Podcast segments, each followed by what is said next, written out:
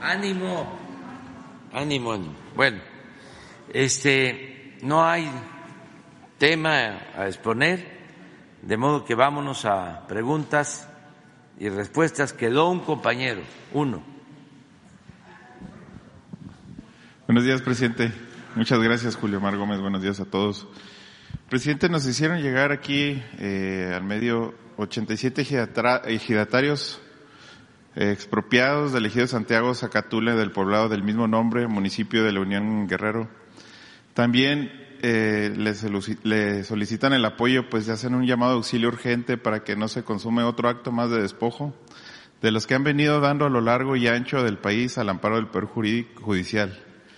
El predio denominado es Isla de la Palma, perteneciente al ejido Santiago Zacatula, del poblado del mismo nombre, y habían expropiado 645 hectáreas en 1982 en tiempos de los padres que ahora los denunciantes son los hijos, ¿no? En la isla de La Palma no se han construido una sola empresa u obra de desarrollo desde el 82 y relata que tuvieron la posesión desde el año 2008, que es cuando empieza el conflicto por la propiedad con el gobierno de Michoacán. Esa es una petición que él hace y con mucho gusto le puedo hacer llegar los datos de las personas que solicitan acá. eh, presidente, en otro tema, ya dándole seguimiento de empleados de la, de la aduanales, una de las tareas en las que usted ha puesto especial interés y en donde se ha notado, ya ha notado la mano de Rafael Marín Molinedo, al frente de la Agencia Nacional de Aduanas, eh, quieren comentarle y preguntar sobre la llegada de Alex Tonatio Márquez Hernández a la primera línea de la NAM, con muy mala reputación y ruido alrededor de su llegada. Nos han comentado que hay otros dos personajes cercanos a la dirección, Héctor Ruiz Ángel y Alejandro Enrique Arco Romero, lograron saltarse los requisitos y meter a Márquez en los mandos de la dirección. Empleados de las aduanas insisten que del, norte del país se han manifestado en ese desacuerdo con estas personas porque están llegando con una clara actitud de dominar y tener control aduanal precisamente contra lo que usted está luchando, que es la corrupción. Donde incluso el administrador de Reynosa, Felipe Martínez Roque, se jacta de que como grupo han llegado desde Reynosa para controlar el contrabando. Y le queda claro que, Marín Bollinea quiere cumplir con su encomienda. Hay escritos en los que piden el cambio de ciertos subadministradores para meter orden en el contrabando, pero también en la agencia se preguntan por qué Tonatiu, Héctor y Felipe tienen control junto con la, con el general de, que Ramiro Gómez Contreras, quien lejos de disminuir el contrabando lo está dejando pasar, presidente, pues son, son llamados que hacen los propios empleados este, aduanales, ¿no? Por otra parte, eh, nos, nos, hicieron llegar también, señor presidente, eh, que siguen las, las, las, tratando de hacer trampas a las que se, usualmente se acostumbraban, participando en las licitaciones del IMSS, a pesar de estar inhabilitados en Impromet, y estar inhabilitada, pero se coordinan con Intermet. Intermet, ambas empresas están relacionadas entre sí, donde supuestamente tienen el mismo dueño, eh, Fernando Chaín, y realizaron operaciones entre sí por 206 millones de pesos en enero, abril de este año. Simulan operaciones para transferir esas ganancias entre ellas mismas. Muy, muy parecido a las operaciones que hacía Genesis Healthcare, y concursa, cobra al gobierno, pero después de eso se transfieren a, otra empresa que se llama Falcón, que también igual está inhabilitada. En el 2023 ya se han hecho transferencias por 216, por 126 millones de pesos por licitaciones que mediante estos engaños siguen participando. Pues aquí estas personas al, eh, que se sienten ofendidas solicitan una revisión sobre este aparente acto de corrupción, presidente. Esos son tres pequeños temas, pero eh, le diré que pues hay un atraso ahí que tenemos en la edición sobre dando seguimiento a algunas solicitudes y, se los voy a decir muy rápido porque aquí tengo las solicitudes que con mucho gusto se lo puedo hacer llegar a Jesús Ramírez por de manera digital, si usted gusta, porque si eh, le voy a decir un poco rapidísimo todos los puntos. Hubo un concurso, hubo un recurso del CONAVOX eh, que se prometió a Baja California Sur no llegó y el presidente de la Comisión de Boxeo solicita saber qué pasó con ese recurso que nunca se llegó a los deportistas. Aquí tengo la solicitud, también se le puedo hacer llegar. También hay otra demanda en Baja California Sur nos hace llegar una carta sobre discriminación laboral, aprovechando que va a estar allá, presidente, pues con gusto le paso a Jesús el documento donde le hacen el de conocimiento que los trabajadores de Rofacomex, su situación laboral y, la discriminación total con los no sindicalizados. Y una asociación de trabajadores petroleros jubilados de Poza Rica, Veracruz, fueron defraudados por una caja de ahorros y piden su intervención, presidente, ya que es un problema tan añejo y afecta a varias familias veracruzanas, cientos.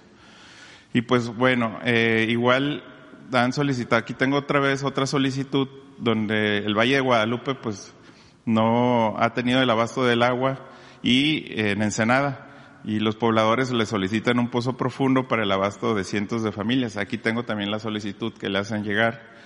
Y sobre el conflicto de trabajadores de la Cámara de Senadores, que le había planteado en, la última ocasión del sindicato, del sindicato del Senado y, contra la magistrada Berta Orozco, fueron recibidos muy bien por la Secretaría del Trabajo, pero no es la encargada, sino la Secretaría de Gobernación a través del Tribunal Federal de Conciliación y Arbitraje. Ahí sí le solicitaría que fuera, que nos ayudara para tener esa cita los trabajadores del sindicato de senadores, de la Cámara de Senadores, para poder tener esa cita con, la, dependencia correspondiente.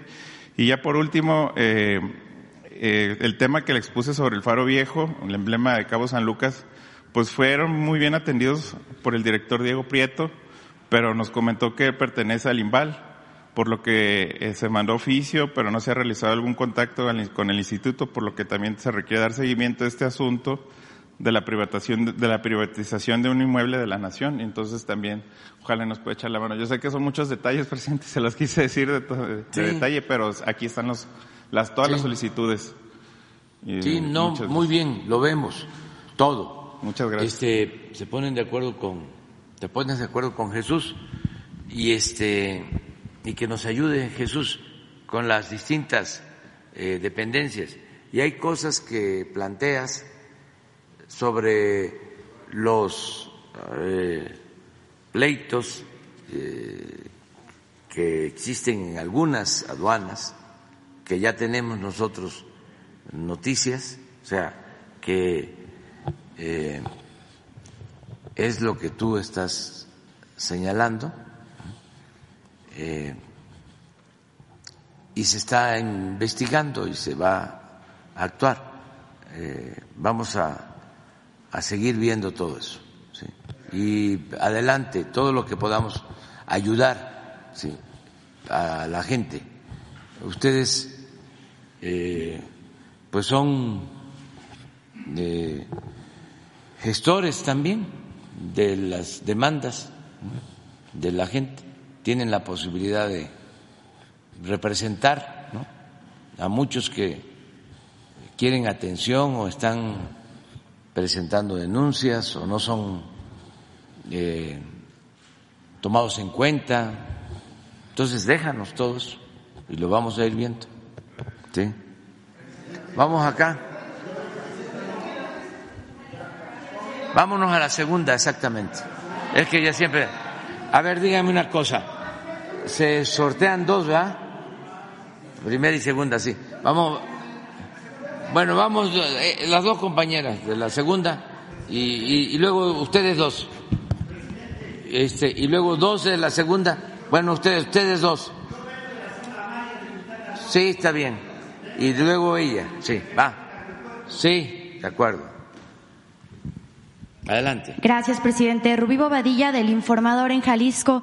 Preguntarle, bueno, que el problema de las desapariciones eh, afecta gravemente a todo el país. Jalisco se encuentra liderando este número de personas desaparecidas, pues a nivel nacional. En Jalisco tenemos este problema en el cual además se criminaliza a las víctimas. Y eh, pues bueno, después aparecen los cuerpos en fosas clandestinas, donde también tenemos una grave crisis. Eh, en este sentido, tenemos una alta impunidad también en el Estado, donde la impunidad supera el 99%, tanto en homicidios como en desapariciones. Me gustaría preguntarle si usted ya habló con el presidente en esta temática precisamente, eh, cuáles serían las indicaciones para el Estado de Jalisco, qué sigue dependientes en este tema y pues además de que el gobernador Enrique Alfaro dice que existe un doble registro de desapariciones porque en Jalisco tienen unos datos y el Registro Nacional de Personas Desaparecidas tiene otros datos más eh, debido a un desorden que tiene la Comisión Nacional de Búsqueda. ¿Qué hay en este tema? en primer lugar, presidente.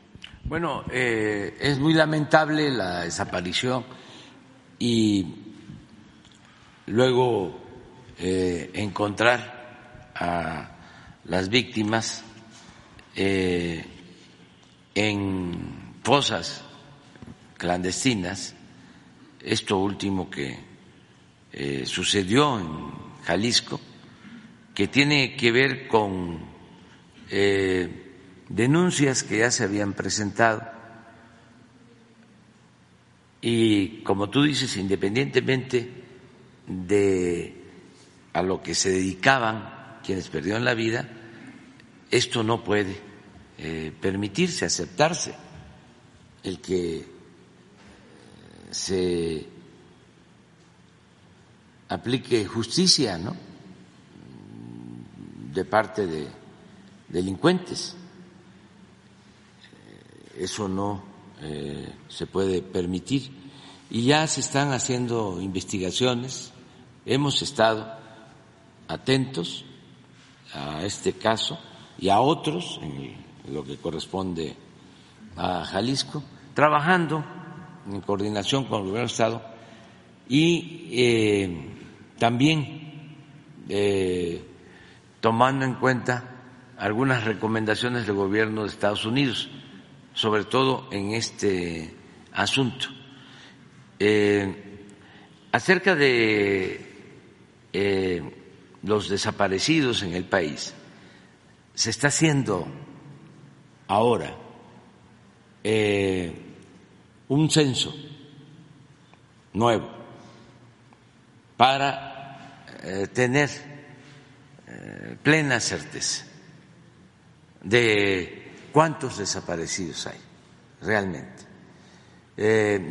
nos están ayudando los gobiernos estatales, las fiscalías de los estados y eh, está participando la Subsecretaría de Gobernación y también la Secretaría de Seguridad y de Protección Ciudadana para eh, tener todos los elementos y un censo eh, confiable, porque sí, este, falta actualización hay casos en donde se reporta una desaparición y eh, se encuentra la persona, pero no se actualiza el eh, padrón. Y qué bueno, ¿no? Que este, exista la persona pero tenemos que saber muy bien con exactitud, empezar por ahí. Y se consideró que era necesario y se está haciendo.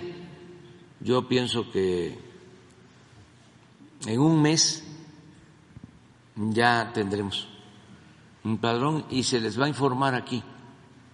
Vamos a darlo a conocer de todo el trabajo realizado, de todo el censo que se está haciendo en el país. Y esto va a ayudar mucho para saber qué estados tienen más desaparecidos, eh, desde cuándo y qué se está haciendo para encontrarlos. Toda la búsqueda y trabajar junto con familiares y con víctimas. Perfecto, presidente. En este mismo sentido, ya que usted lo comenta, que ha estado en contacto ya también con el gobierno de Estados Unidos, eh, no sé si fue a partir de que dio a conocer este documento en abril pasado o si ya estaban trabajando desde antes para identificar este tipo de sitios clandestinos que no solamente operan principalmente en Jalisco, Nayarit y Quintana Roo, sino también en otras partes de la, de la República. Usted, pues, con tan buena relación que tiene, por ejemplo, con Ken Salazar, ¿sí se está actuando, si van contra estos sitios? Sí, hay abierta toda una investigación Perfecto, presidente. Y en mi siguiente pregunta, eh, su opinión respecto de estos estados que están endeudando a, pues, a sus entidades, a sus ciudadanos. Eh, como sabemos, Enrique Alfaro inició la administración con alrededor de una deuda de 17 mil millones de pesos y ahorita va pues superior a los 34 mil millones de pesos. Esto en el sentido de que pues está, estaría buscando estas negociaciones para poder, eh, pues, eh, no tanto como separarse de, del tema de, de, de los impuestos, pero sí quisiera un esquema el independiente para poder organizar sus recursos. ¿Esto eh, tiene lógica cuando endeudas a un Estado y quieres como separarte del, del sistema financiero que se tiene? Bueno, llevamos buena relación con todos los gobiernos estatales, con los gobernadores. En el caso de Jalisco es buena la eh, coordinación que se tiene. No conozco la situación de deuda. La recomendación es que no se contrate deuda para que no se deje eh, en situación de quiebra a los estados, las finanzas públicas de los estados. Lo que pasaba antes, que no había límite. Y eh, crecían y crecían las deudas, lo que eh, sucedió en Coahuila y en otros estados, donde eh, hubo mucho endeudamiento, incluso auspiciado por Hacienda, por la Federación, porque le hablaban a los estados, ya he comentado eso, de las llamadas asociaciones públicas privadas. Eh, había un grupo de contratistas eh, privilegiados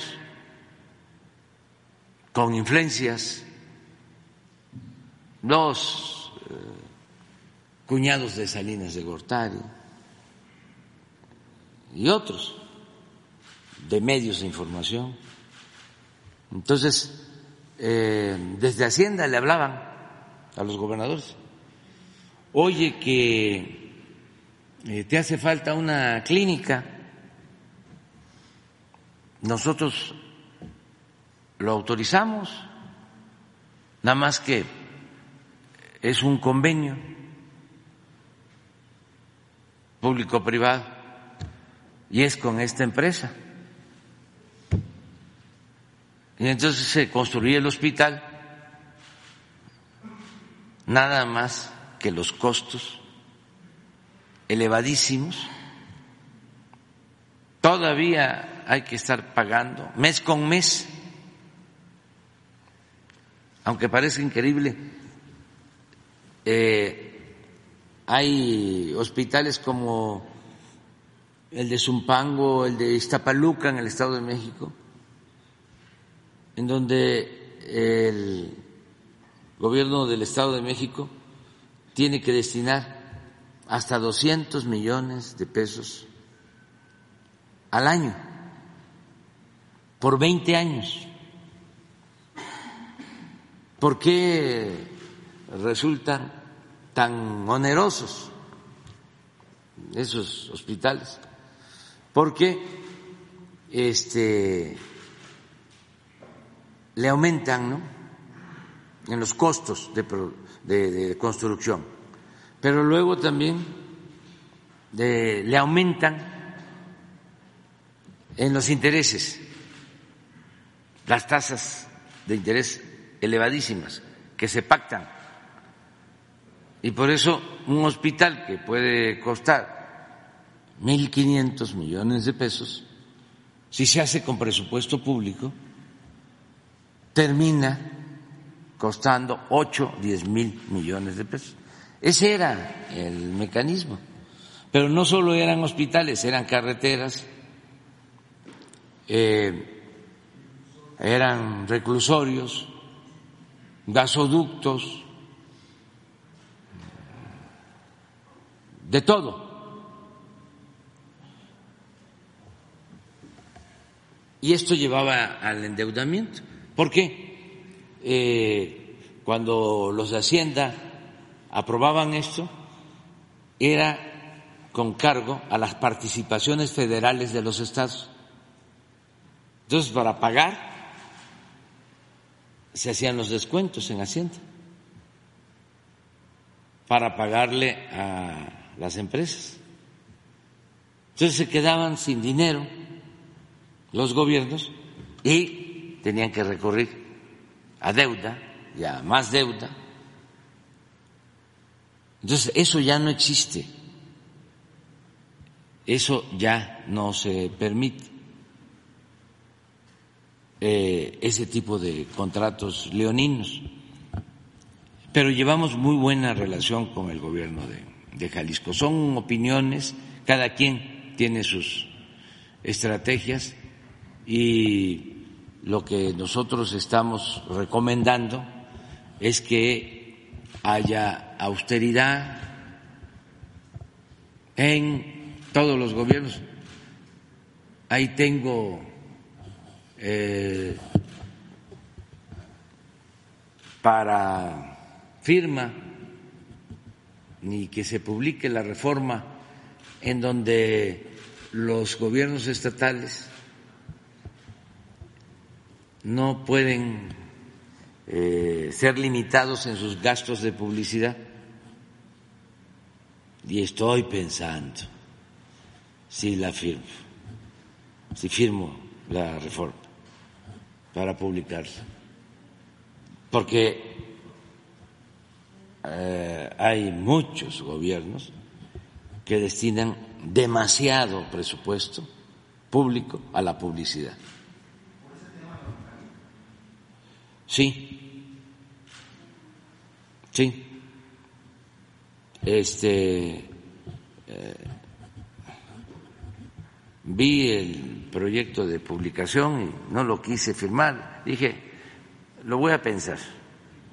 Quiero hablar sobre este asunto, este con eh, el secretario de Gobernación, con este, el secretario de Finanzas, porque no es un asunto nuestro, de la Federación Me refiero a que tenga que ver con el gasto de publicidad del gobierno federal. También estoy consciente de que los gobiernos estatales son autónomos, son soberanos. Todo eso lo quiero tomar en cuenta. Pero que yo publique una reforma en donde no hay límites para el gasto en publicidad, porque también eso lleva al endeudamiento de los gobiernos estatales, porque es mucho dinero el que se destina al gasto de publicidad, mucho, mucho, mucho dinero. Hay estados en donde puede pasar de mil millones. Y cuando hay elecciones, en vísperas, hacen su agosto.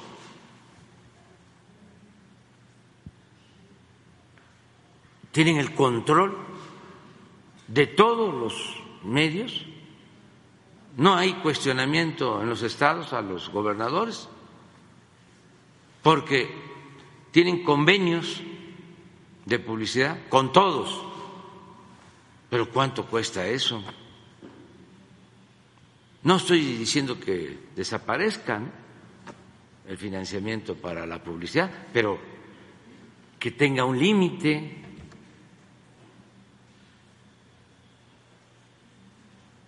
Pues ya tocaste es un buen tema, fíjate. En la, en la reforma nos podría usted adelantar cuál sería el tope o, más o no, menos. No, no, no, no. Eh, lo que quiero es revisar lo que se autorizó en el Congreso y este pues no quiero caer en una contradicción de que estamos hablando de austeridad republicana que no puede haber gobierno rico con pueblo pobre, que no puede haber gasto superfluo, que no pueden haber gastos onerosos, que como decía Díaz Mirón, nadie tiene derecho a lo superfluo, mientras existan seres humanos que carecen de lo indispensable, de lo indispensable, indispensable. Gracias, presidente. Vamos ustedes dos. Ah, no, la compañera y ustedes dos después. Y ahorita vamos a la derecha. Muy Digo, a la izquierda de ustedes. Muy buenos días. Ya, ya, ya, ya te escuché. Vas. Muy buenos días, señor presidente. Janet Galindo, de Grupo Transmedia La Chispa, Campeche, Tabasco, Yucatán, Quintana Roo, Petrolera, Estado de México, Ciudad de México.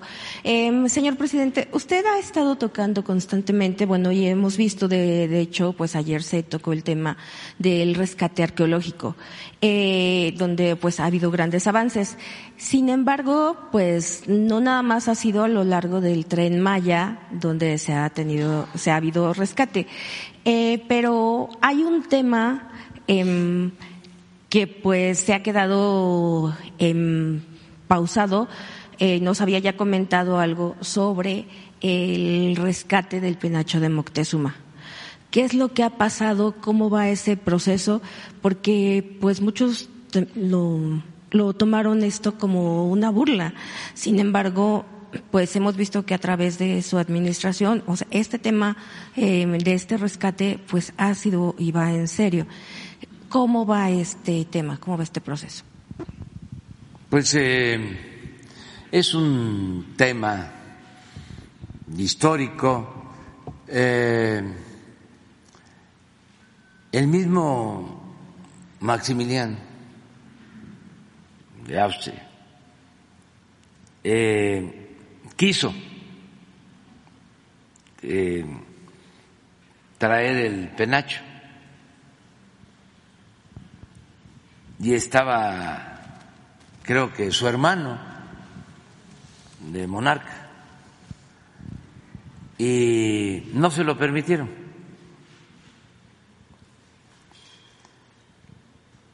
Y esa ha sido la historia, una actitud muy eh, prepotente de el gobierno de Austria.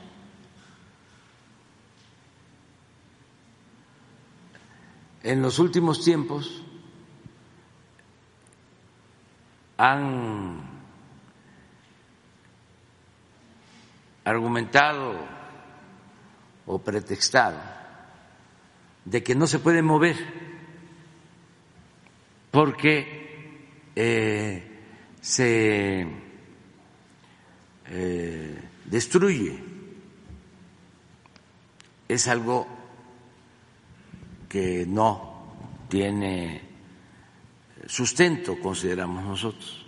La verdad es que no lo quieren entregar.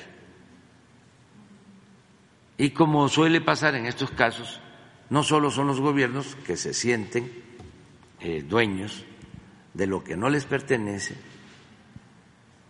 sino también asociaciones de este, expertos, especialistas de esos países que se convierten también en los dueños de estos bienes culturales de otros países.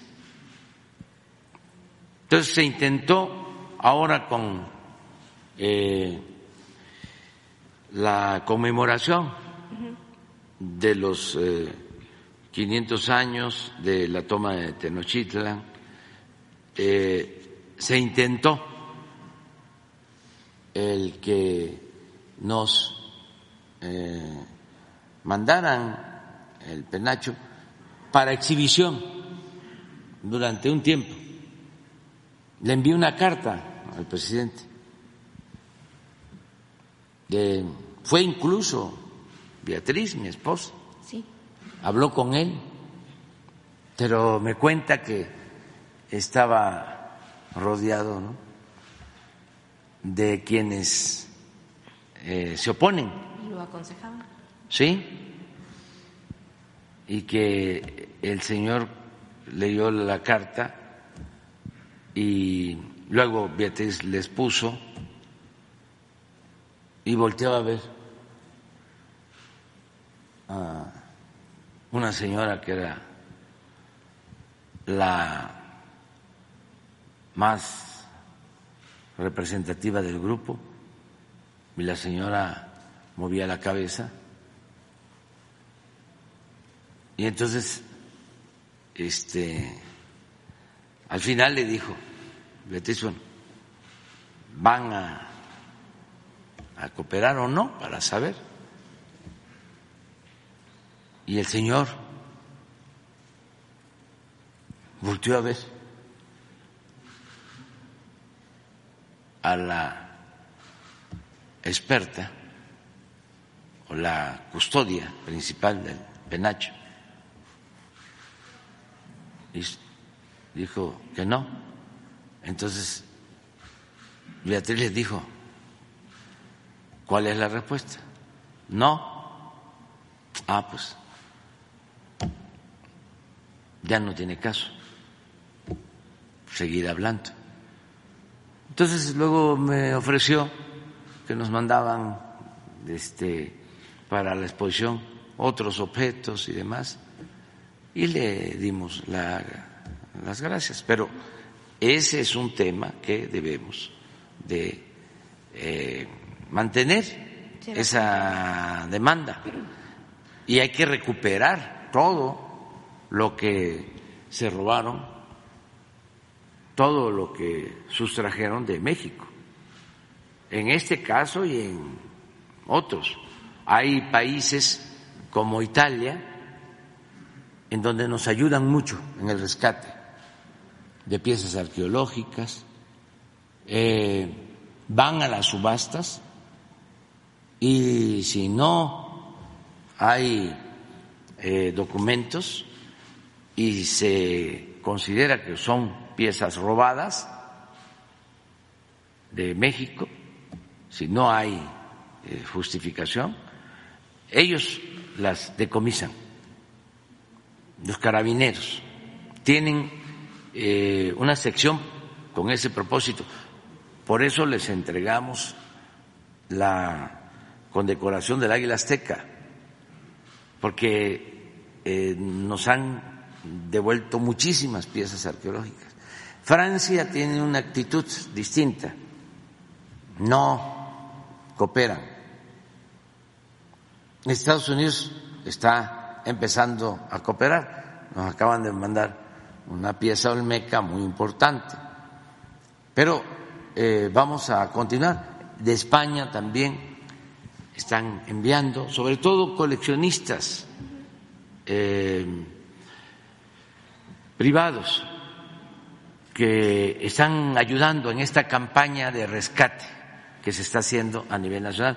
Yo agradezco a los eh, embajadores, cónsules, eh, a servidores públicos de Lina, de Relaciones Exteriores, y todos estamos ayudando, bueno, la Secretaría de Cultura, para recuperar lo más que se pueda de nuestro patrimonio. Eso es la explicación. Eh, si eh, lo consideras, te doy copia de la carta. Gracias, muy amable. De hecho, eh, bueno, no, no quita el dedo del, renglón, no se quita, ¿verdad? No. Ok. No. Gracias. Eh, y ayer eh, usted tuvo una reunión con Del Mazo.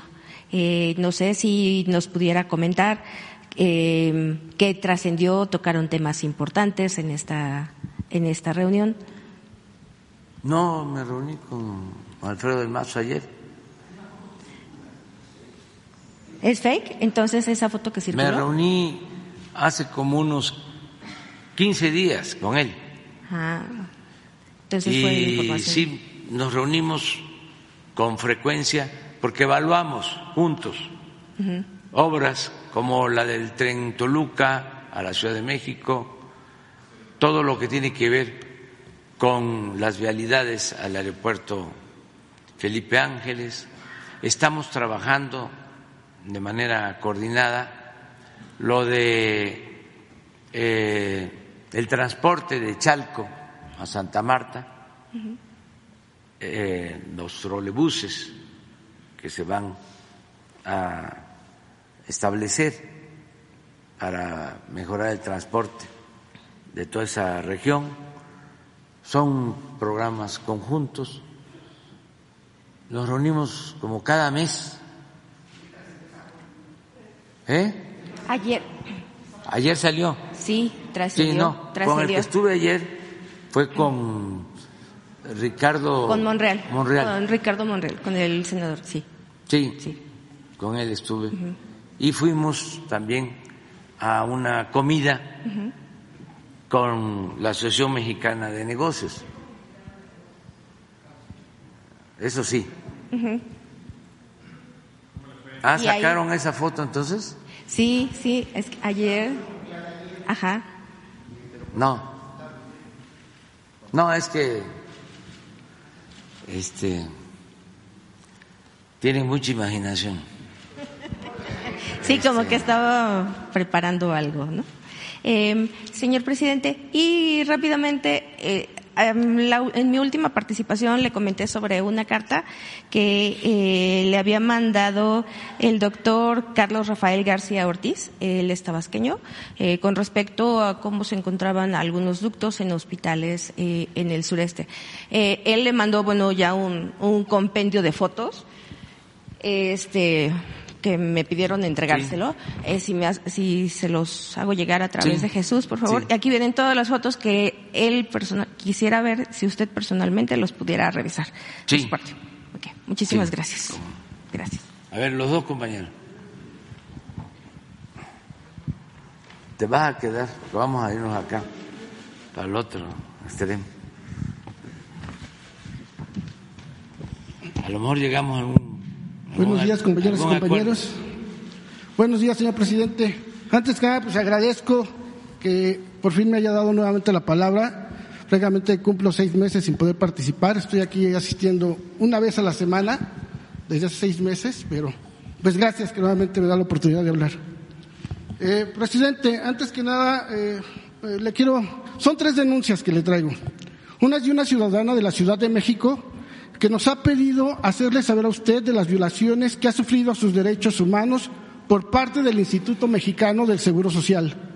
En puntos suspensivos, nos dimos a la tarea de investigar su caso y resulta que se trata de la inadecuada aplicación de la ley, que no solo es la ley del Seguro Social de 1973, sino la ley de 1997, la ley del ISTE, la ley de Pemex, entre otras más.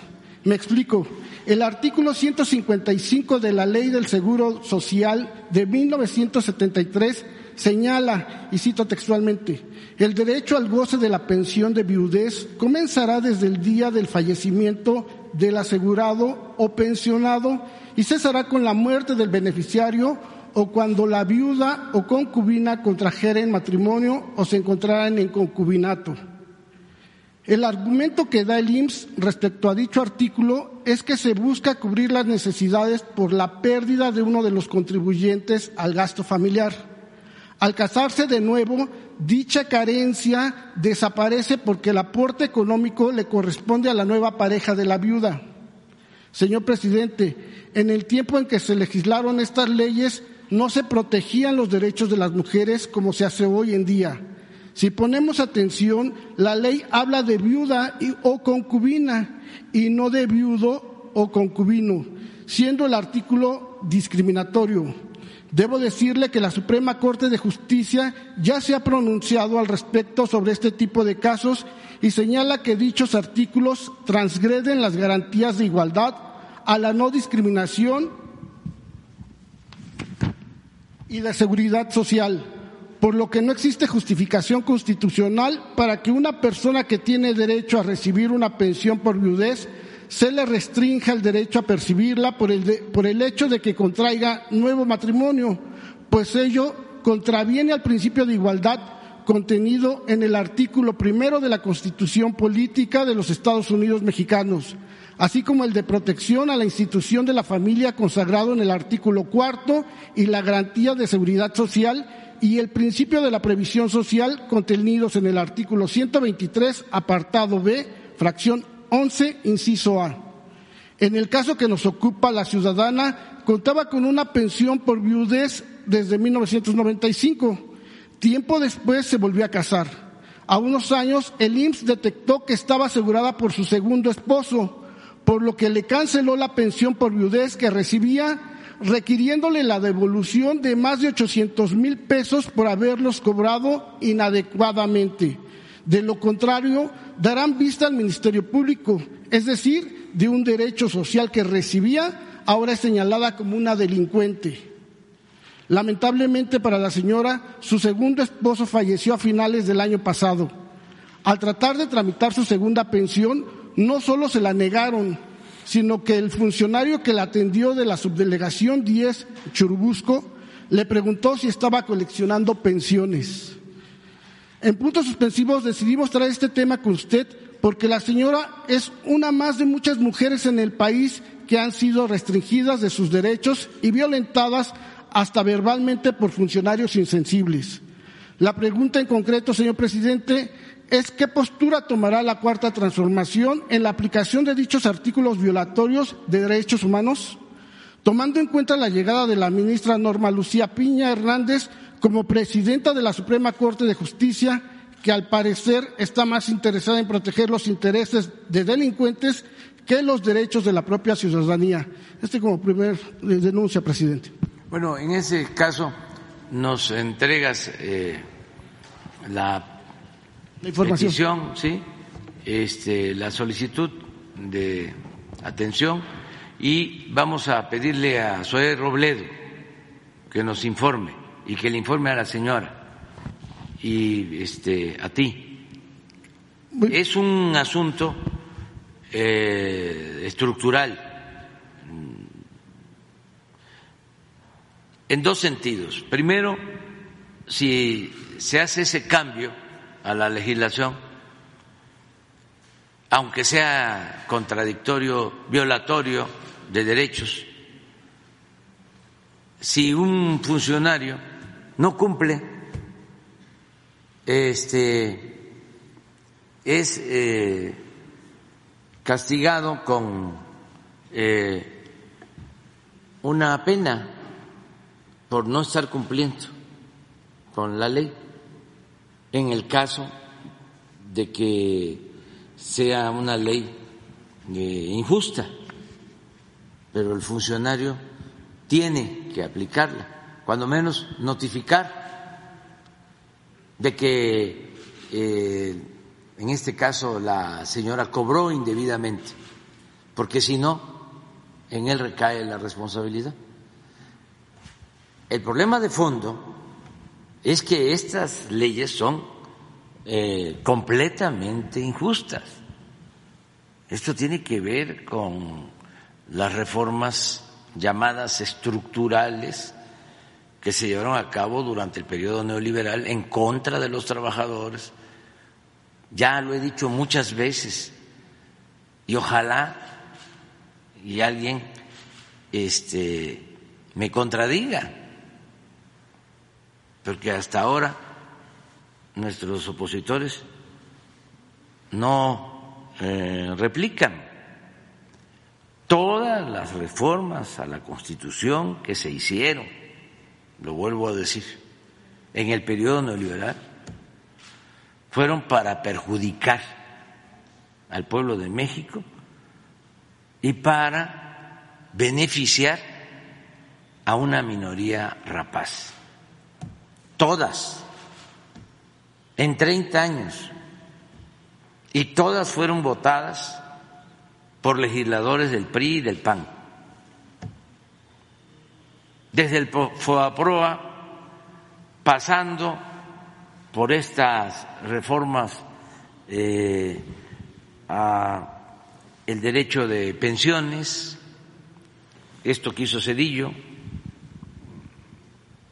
es gravísimo, no solo por lo que estás eh, eh, señalando, sino porque cuando empiecen a recibir sus jubilaciones los trabajadores eh, a partir de esa reforma de 1997 van a obtener el 40, cuando mucho 50% de su sueldo. un daño tremendo. Entonces, sí tenemos que hacer algo. Todas, todas, todas, todas las reformas. Dije, eh, FOAPROA pasando por eh, este tipo de reformas, eh, las energéticas,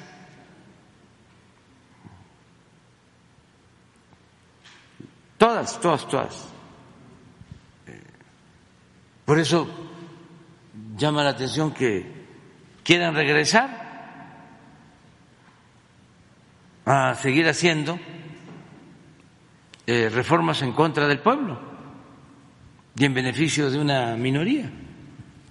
En este caso estamos trabajando, ya hicimos una reforma a esa ley pero no es suficiente, porque sí aceptó, y fue una propuesta de ellos, el sector privado, consciente de que era una gran injusticia, incrementar su pago de cuotas para que el trabajador reciba más. Pero ese pago de cuotas lo van a ser de acuerdo a la reforma de manera gradual y va a tener efectos hasta el 2030. Sí, fue importante pues, que hay un incremento. Nosotros también establecimos de que se bajara el costo de intermediación, porque las afores cobraban mucho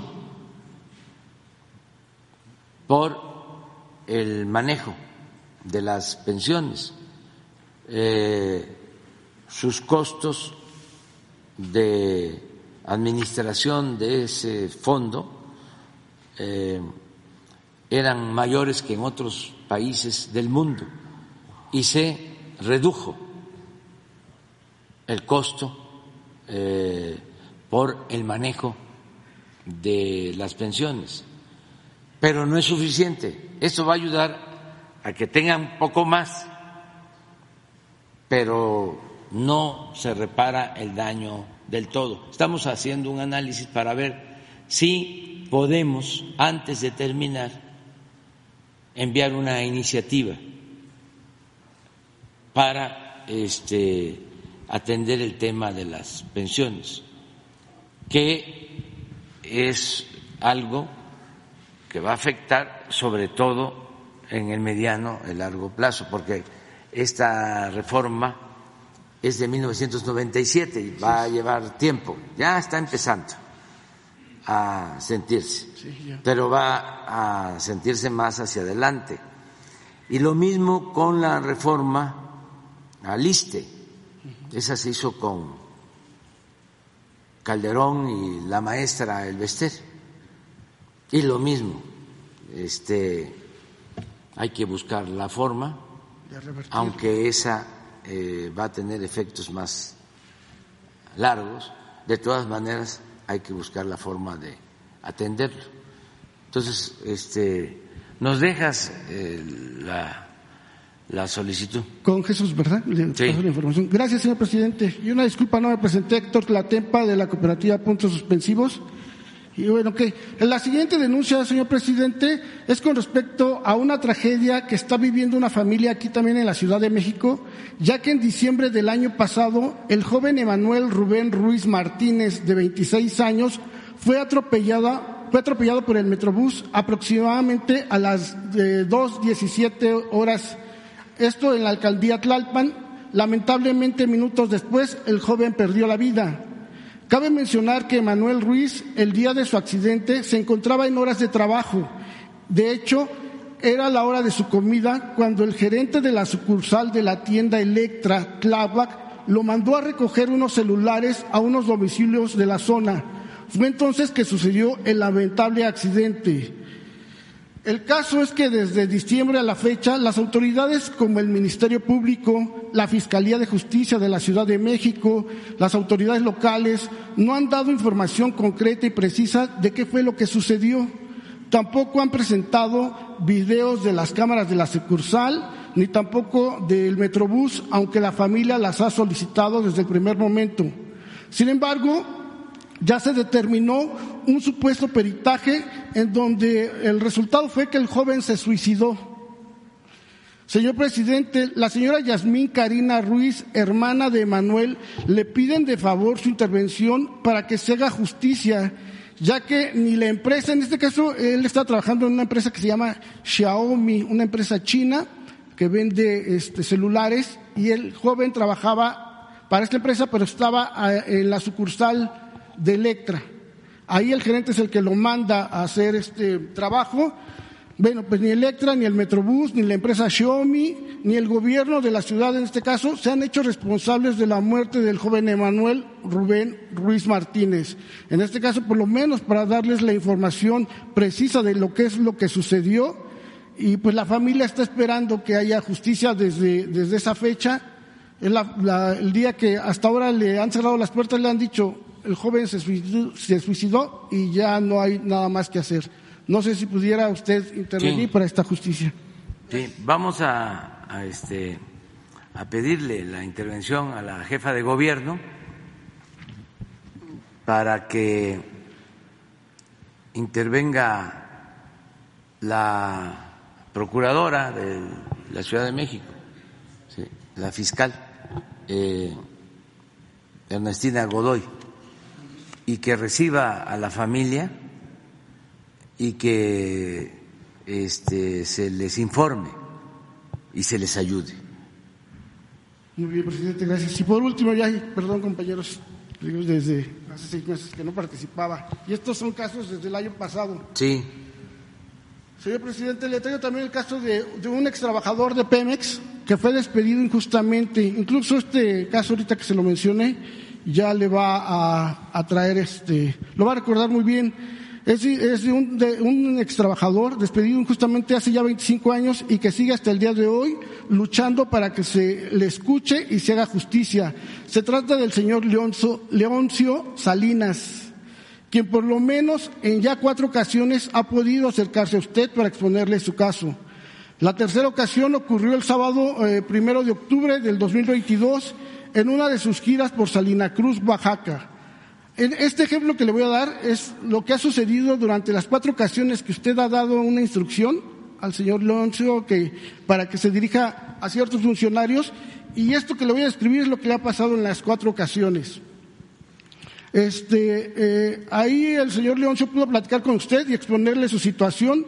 Después de escucharlo con atención, dio la instrucción este, a un asistente de nombre Jimena Posteriormente guía y, acompaña hasta el ingeniero Octavio Oropesa y se compromete en atender este caso y encontrar una solución favorable para el señor Leoncio. Entonces instruyó a un asistente para que le entregara los datos a un señor que se llama Marcos Herrerías. El lunes 3 de octubre, vía telefónica, el señor Alberto Pérez se comunica con el señor Leoncio y le manifiesta que por conducto del señor Marcos Herrerías él atendría todo lo relacionado a su caso.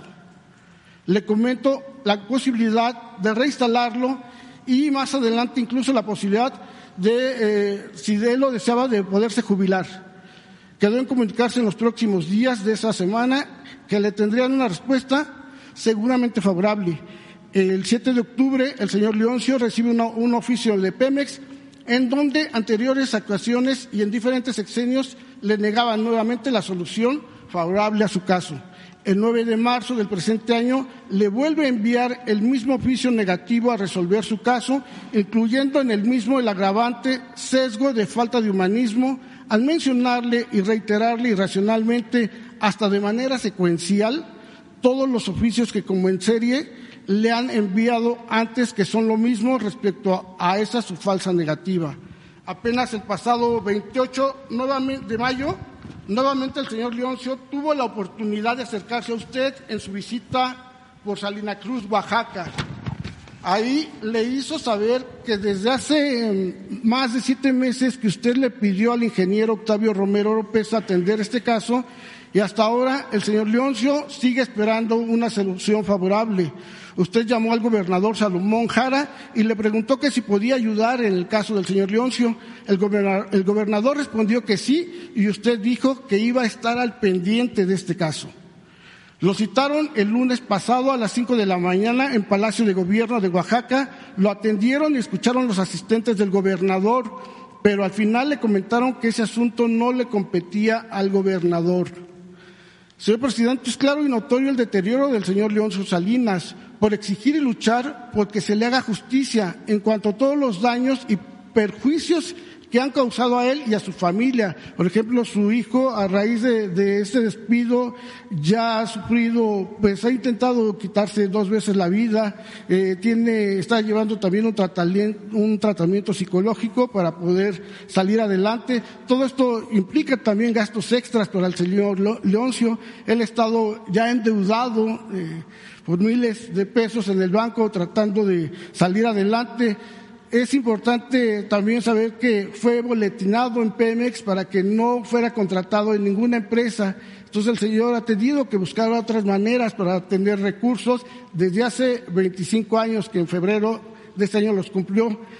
Entonces él ha buscado desde hace ya, em, desde que inició este gobierno, él encontró por lo menos esta luz, este aliento de decir, encontrar la posibilidad de que en su gobierno fuera primero escuchado y segundo revisado todo con detenimiento, porque hay muchas cosas, supuestas pruebas que le fincaron, que le plantaron y que no hay manera de comprobarlas y él tiene todo muy bien documentado hizo dos huelgas de hambre, el obispo también ahí de, la comunidad este, lo apoyó, hizo en su momento un comunicado llamando al gobierno de ese momento para que se atendiera, pudo hablar con el sacerdote Solalinde para que también lo apoyara, Solalinde también trató de intervenir con la secretaria de Energía, Rocío Nale, Rocío Nale nunca pudo, usted de hecho le había pedido eh, a un asistente que, que lo contactara a Leoncio con Rocío Nale, Rocío nunca lo, lo, recibió ni lo atendió.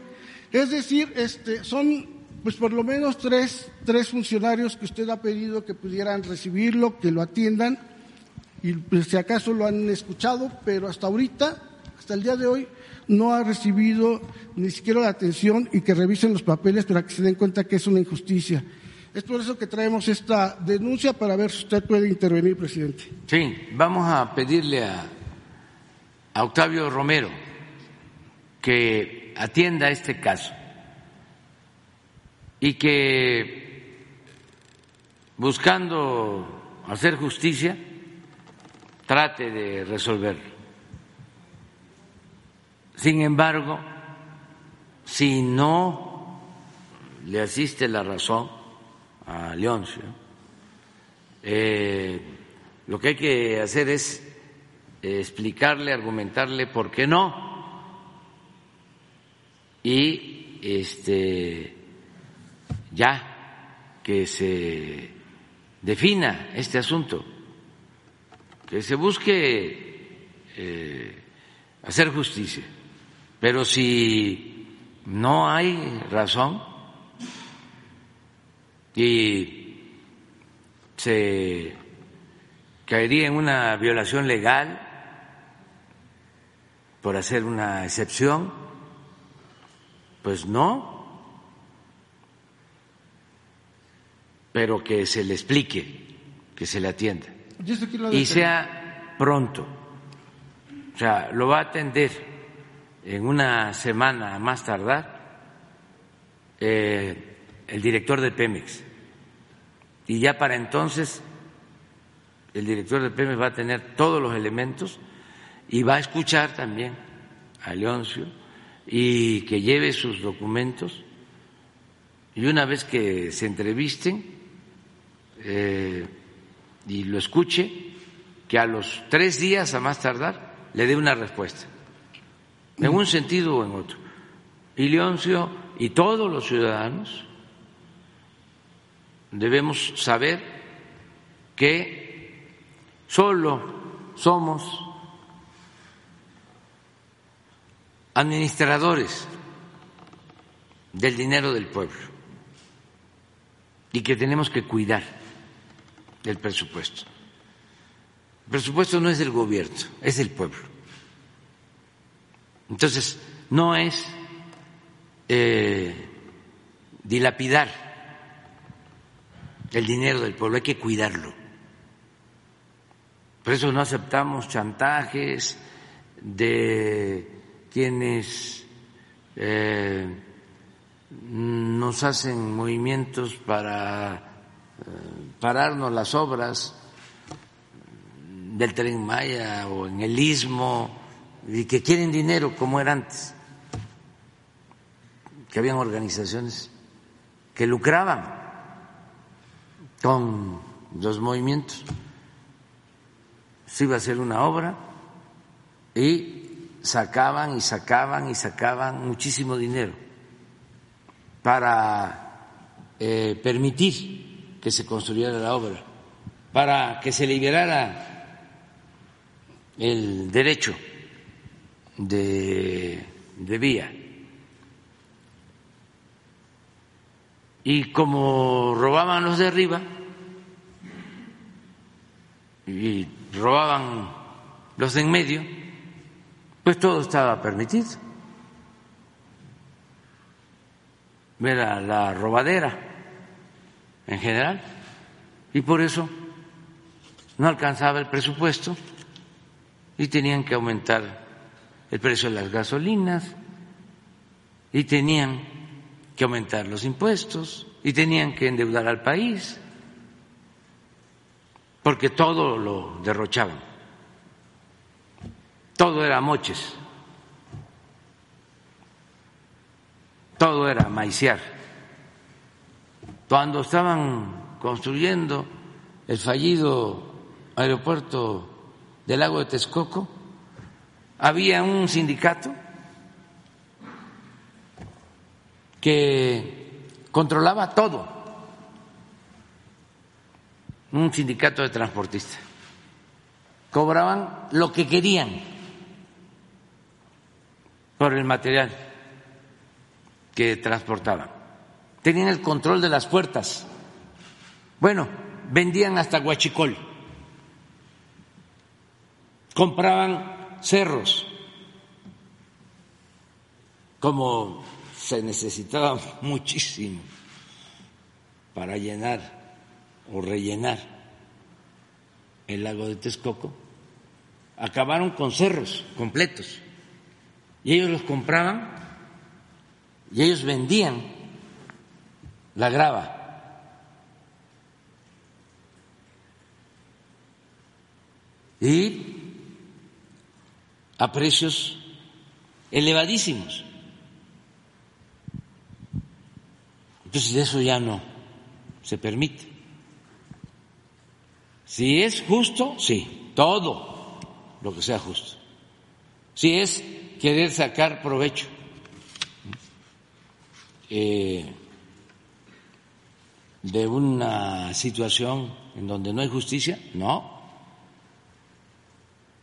Y eso no se le permite a nadie. Es como cuando se permitía que no pagaran impuestos las grandes empresas, los corporativos. Tiene su historia. ¿Saben quién empezó con esas condonaciones de impuestos? ¿O esos mecanismos para evadir impuestos? en beneficio de las grandes corporaciones?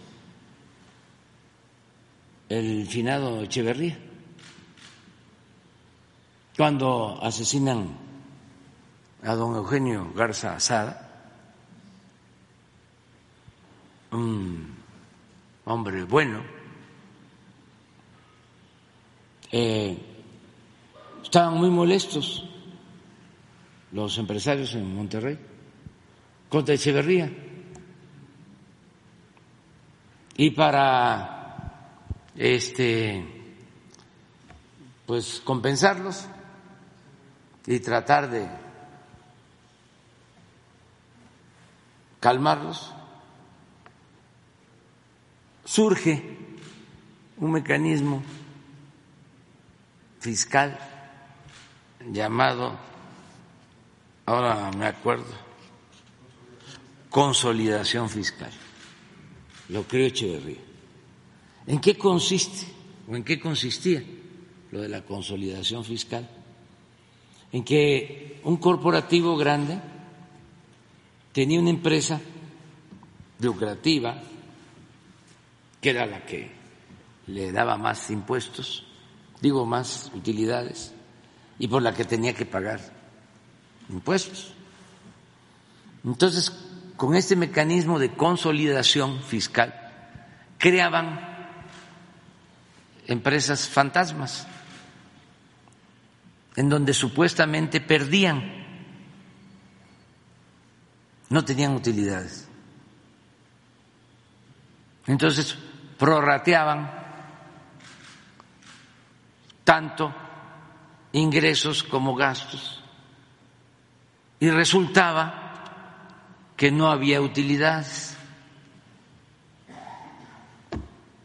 Y con este mecanismo no pagaban impuestos. Lo estableció Echeverría y lo continuaron uno tras otro de los gobiernos. Creo que hasta Peña, que lo quitó y por eso, aunque les dejó otros mecanismos para evadir impuestos, como la facturación,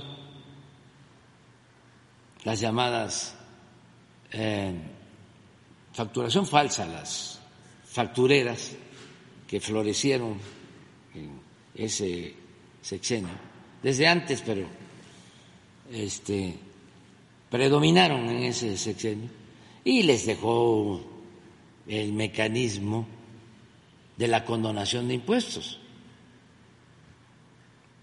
que al final no pagaban nada. Ah, pero como se atrevió a quitarles lo de la consolidación fiscal, se sintieron traicionados y empezaron a cuestionar al gobierno de Peña a través de sus medios, el Reforma, que es el boletín de los potentados y de los conservadores, convirtieron a Peña en el payaso de las cachetadas.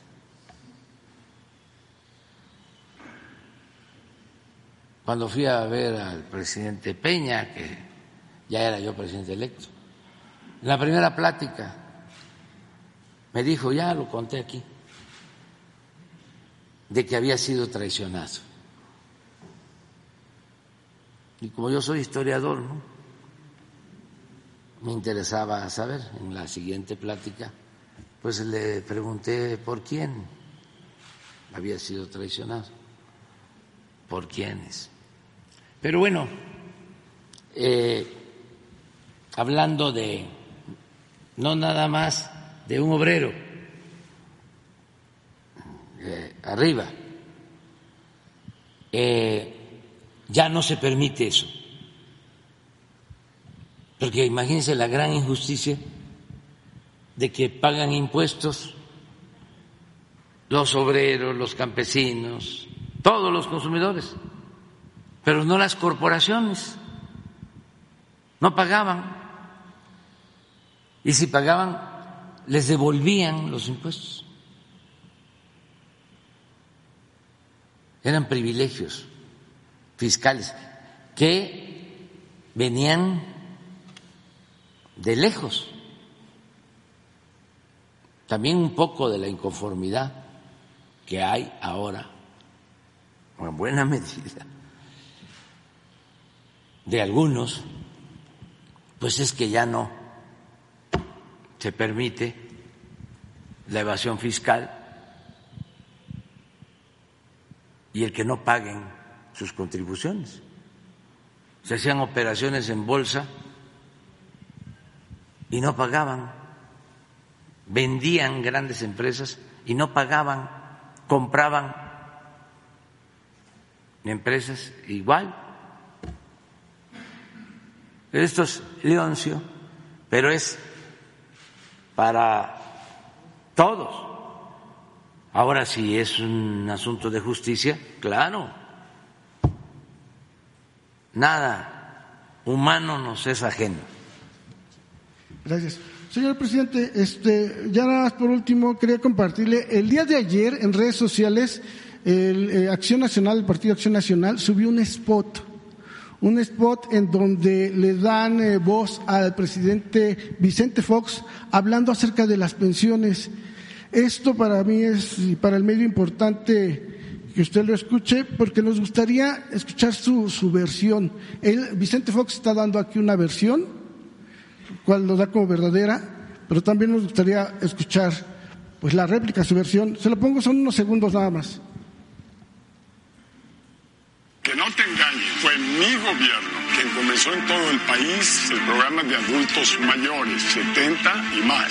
La diferencia es que hoy se usa con fines político-electorales. Les quitaron el seguro popular creado en mi gobierno. También fundamos el IPAD para transparentar todos los López Obrador no quiere que sepan toda la corrupción de sus cercanos, lo quiere desaparecer. Te recuerdo que sí fue un periodo en que vivimos en paz. Queremos un México de todas y de todos. México necesita despertar una vez más. Cambiemos México. PAN. Ya lo he dicho, pues. El presidente Fox no está exacto.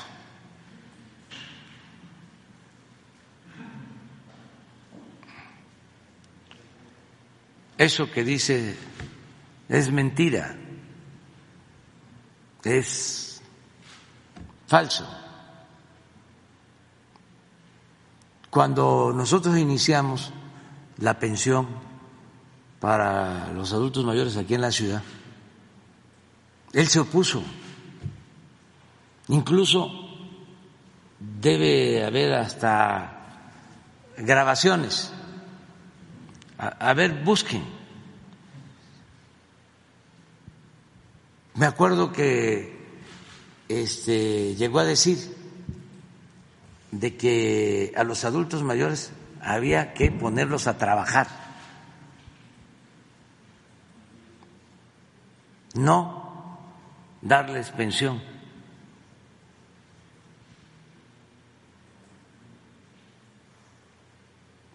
Nunca han estado a favor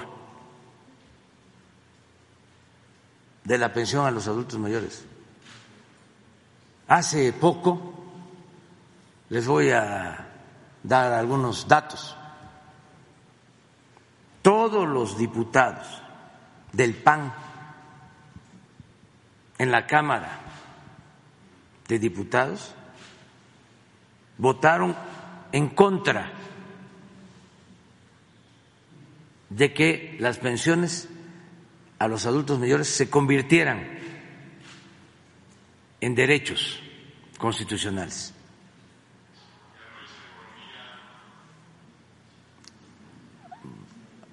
Todos los del PAN. Voy a decirlo. ¿Por qué salió entonces la reforma para elevar a rango constitucional la pensión de los adultos mayores? Porque logramos las dos terceras partes con votos del PRI. Pero el PAN votó en contra en la Cámara de Diputados. Y ustedes lo pueden constatar cualquiera.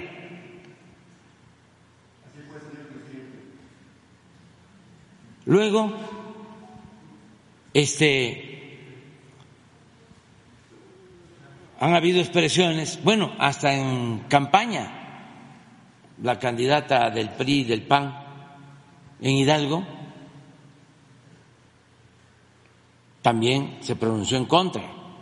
Y estoy por saber, a lo mejor ahora este lo podemos encontrar en las redes, porque el candidato de el PRI del PAN en Coahuila, ya al final de la campaña,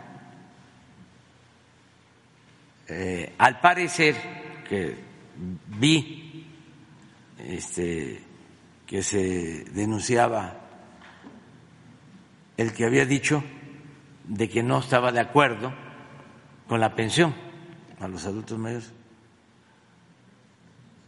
Pero todo esto lo vamos aquí a plantear. Pero lo de Fox es una reverenda mentira. A ver. A. Ponlo.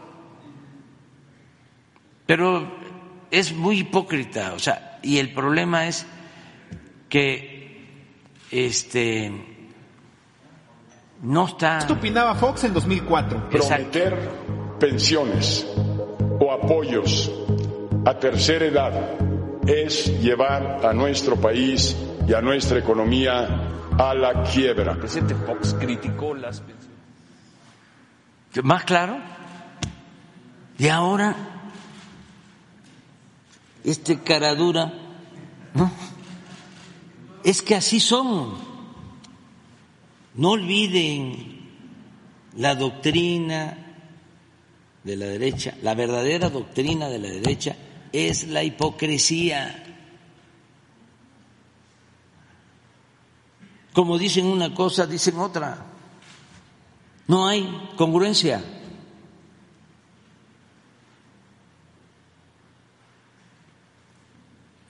Y a ver si este, encontramos lo de el candidato, porque sí me interesa saber si es cierto o no el del candidato de Coahuila, casi al cierre de campaña. yo vi que se le cuestionaba por haber eh, pronunciado en contra de la pensión a los adultos mayores y quise buscar después, pero dije ya, porque además ya era la veda y no iba yo a meterme a contestar en esos días. Pero imagínense qué clase de cinismo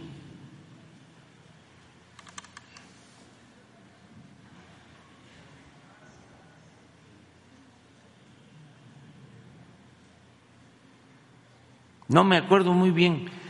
Les voy a comentar que cuando hice campaña en la Ciudad de México para ser jefe de gobierno, fui a todas las colonias y planteé que si llegábamos al gobierno iba a haber una pensión para los adultos mayores. En ese entonces, mayores de 70 años. Y ganamos. Y antes de llegar a la jefatura de gobierno hicimos los censos y en los primeros días del gobierno no terminaba creo en el 2000 o en enero del 2001 empezamos a entregar las tarjetas. Y eran unas tarjetas para que la gente fuera a un centro comercial y adquiriera sus mercancías, sobre todo alimentos. los adultos mayores. Y así empezó. Y se hizo universal. Y luego, como no teníamos nosotros mayoría en la Asamblea, el PRI y el PAN, cuando presenté el presupuesto, no sé si 2002 o 2003, me eh, recortaron el presupuesto para las pensiones, sosteniendo lo mismo que sostenía en ese entonces y siguen sosteniendo los organismos financieros internacionales, que los apoyos tienen que ser focalizados, no universales. Nosotros consideramos estos apoyos como derechos de los ciudadanos. Entonces, nos bajan el presupuesto para que solo se entregara a los más pobres, no a todos, que no fuese universal. Y así aprobaron el presupuesto. Pues ¿saben qué? No lo publiqué. Y dije, no lo acepto, porque tiene que ser universal. Y lucha. La ley establece que cuando no se aprueba un presupuesto, se aplica el del año anterior o el año vigente. Y estaba yo dispuesto a hacerlo. Pero entraron en razón y se modificó y se volvió universal. Y ha sido una lucha constante. Cuando nos roban en el 2006 la presidencia, por quedar bien, se hace una propuesta y en el Congreso se aprueba un programa que se llamaba 68 y más, o 70 y más, 70 y más, que les entregaban creo que 500 pesos o 400, copiando y además pensando que con eso ya este, iban a tenernos. También focalizado, no universal. Entonces, llegamos al gobierno y cumplimos el compromiso, vamos a aumentar la pensión al doble, va a ser universal. Y es lo que hemos venido haciendo. Y ahora, como es un programa muy aceptado, bien visto por la gente, estos oportunistas, conservadores, corruptos, cínicos, ya quieren decir, fuimos nosotros, pero imagínense, Fox diciendo eso, que me consta, me dejo de llamar Andrés Manuel, si no es cierto, que él se opuso.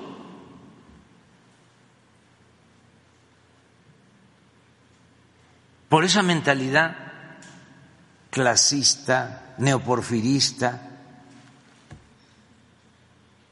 porque ahora resulta que ayudar a los adultos mayores no es populismo, porque antes me acusaban ¿no? De populista. Bueno, esto que expresa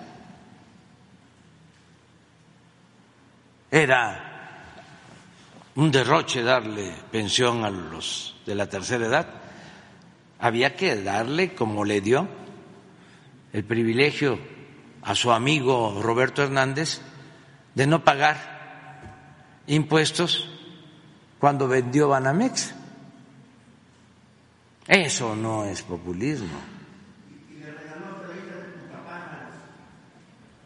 Allá en Quintana Roo, pero ese es otro asunto. Pero, este, de Punta eh, pero es el colmo, pues. ¿No encontraste lo de este señor? A ver. A ver. Una eh, acción irresponsable de parte de un gobierno. Las políticas que implementan de supuesto bienestar a través de tarjetas o programas sociales se contrapone contra a combatir el trabajo. y porque jamás, jamás de los jamases un programa social va a suplir lo que representa un empleo para una familia. Ah. Ese sí es un pensamiento conservador, pero no es directamente este, en contra de la pensión así piensan. Este, acuérdense de lo que decían, ¿no? Mucho. Para no dar nada a los pobres. Decían, no les des, no les des pescado, enséñalos a pescar. Pero si no hay río, ni hay lagunas, ni hay mares, ni hay peces. Claro, lo mejor es que se garantice el empleo, que haya buenos salarios y que la gente por sí misma pueda tener ingresos para satisfacer sus necesidades de educación, de salud, y otras. Eso es lo ideal, pero en una sociedad como la nuestra, con tanta pobreza,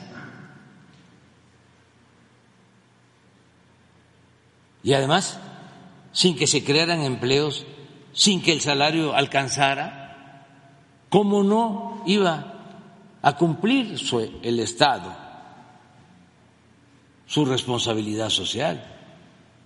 ¿Cómo no eh, hacer valer el derecho a la pensión, que desde hace muchísimos años se aplica en países europeos, porque siempre también, de manera muy hipócrita, queriendo copiar lo que se hacía en el extranjero, pero lo malo, no lo bueno.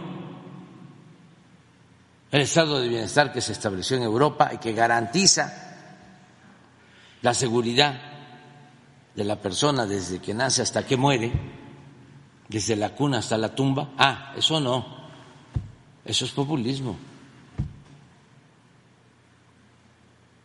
Enséñalo a pescar. No le des pescado.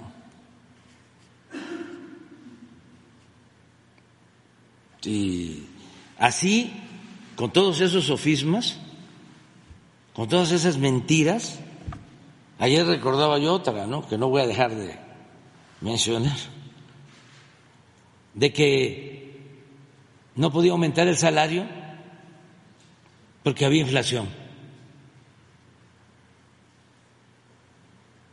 ¿Cuánto engañaron con eso? Y no aumentaron el salario.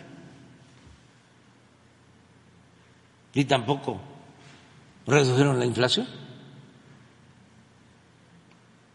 Está demostrado que si se aumenta el salario, no necesariamente aumenta la inflación, porque el componente del salario en los costos, lamentablemente, es bajo, no impacta en la producción. Claro, hay que tener cuidado, no se puede recuperar todo lo que perdió el salario mínimo en el periodo neoliberal. En 36 años no se puede recuperar en dos o tres o cuatro o cinco años, porque ¿cuánto perdió? 75% de su poder adquisitivo. Pero sí ya hay que pensar, como lo hemos hecho, a la recuperación del poder adquisitivo del salario. Pero así como esas, muchas mentiras. Eso que hablábamos de los impuestos. El problema es que no están en el padrón del fisco los de la economía informal. No pagan impuesto los vendedores ambulantes, los que se buscan la vida en la calle, los viene, viene, los que acomodan los carros, que en la época de crisis por el saqueo, si no ha sido por la economía informal y por la migración, por millones de mexicanos que decidieron irse a buscar la vida del otro lado de la frontera, esto hubiese estallado, hubiese estado peor, que esas fueron como dos válvulas para quitar presión. El comercio, la economía informal y la migración. Bueno, pues fíjense la hipocresía. Y nadie sabía, porque los medios de manipulación no informaban. Nadie sabía que los bancos, las empresas más famosas, no pagaban impuestos. Nadie sabía. El pueblo no lo sabía. Un gran engaño. Pero así, aquí me puedo pasar, en, enlistando cuántas mentiras utilizaron. El último secretario de Hacienda del gobierno del presidente Peña Nieto, sí, sostuvo que no afectaba a la gente, al pueblo de México, si aumentaba la gasolina, porque la mayoría de los mexicanos no tenía automóviles, no tenía carros. Entonces no cargaba gasolina y ¿qué le podía importar? Así secretario de Hacienda. Como si el aumento del diésel para el transporte de las mercancías, ¿no?